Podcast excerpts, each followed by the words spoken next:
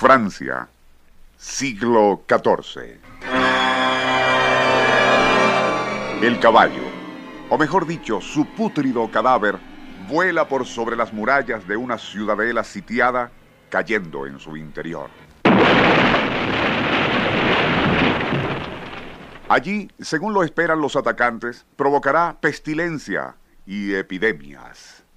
Shropshire, Inglaterra, año 1991 del siglo XX. Un gran piano de cola vuela por sobre los árboles para caer con sonoro estruendo en la pradera de Acton Round. Minutos después, un auto Morris Minor será el que surque los aires para estrellarse no muy lejos de los restos del piano. Tanto el caballo podrido del medioevo como el piano y auto de este siglo fueron lanzados al aire por una insólita máquina de asalto creada hace 600 años y a la cual los franceses llamaban trebuchet.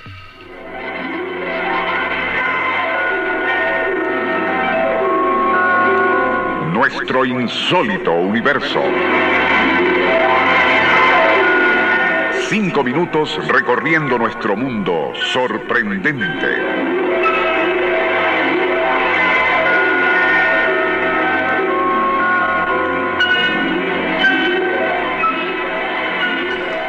El trebuchet, al cual no debe confundirse con una catapulta, era capaz de lanzar a distancias de hasta 90 metros cadáveres de caballos, de seres humanos y enormes rocas con peso y tamaño equivalentes al de un auto compacto.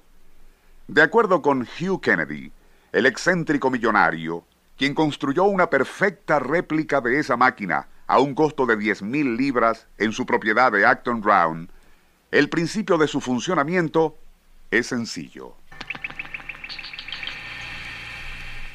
El corazón del mecanismo es una larga plancha de madera laminada con 35 metros de largo. En uno de sus extremos están adosadas cinco y media toneladas en barras de hierro. La plancha, que actúa como un sube y baja, se apoya sobre un eje metálico que a su vez descansa sobre tres bastidores en forma de A anclados en el piso. Cuando el trebuchet no está en uso, la punta más liviana de esa plancha de madera se dirige hacia arriba y la que contiene pesas de hierro descansa sobre el piso. Para montarla, a fin de que dispare, se requiere que la fuerza de un tractor o caballos en el medioevo lentamente haga descender la punta del madero que se encuentra arriba. Seguidamente, el artillero la fija con un mecate al piso al tiempo que ata a su punta con cables de acero un receptáculo donde colocará al proyectil. Este en la antigüedad podía ser un caballo muerto o una gran roca y un piano o auto en el presente.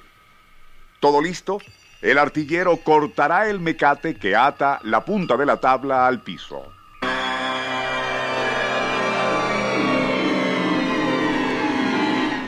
De inmediato, el otro extremo con 5 toneladas de peso descenderá violentamente, haciendo que esa punta que contiene la carga se dispare hacia arriba lanzándola con gran fuerza a distancias de hasta 90 metros.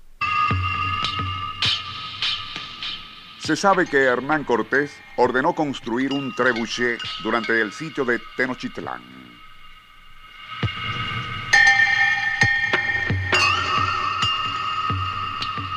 Pero el tiro le salió por la culata, ya que el proyectil salió disparado recto hacia arriba para caer con igual verticalidad sobre el propio trebuchet, destrozándolo.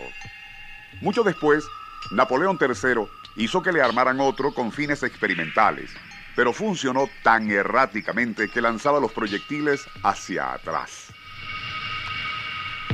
Regresando al trebuchet construido por el británico Hugh Kennedy algunos paracaidistas de su país se le han ofrecido para que les utilice como proyectiles humanos en el arcaico mecanismo. Aseguran que una vez alcanzada la altura máxima, tendrán tiempo de abrir su paracaídas Y si bien el riesgo es considerable, pues se trata de solo 80 o 90 metros, aterrizarán sin problemas.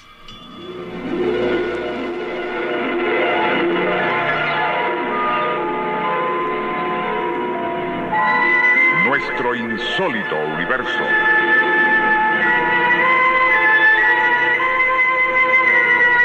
Libreto y dirección Rafael Silva. Operador Francisco Enrique Mijares. Les narró Porfirio Torres.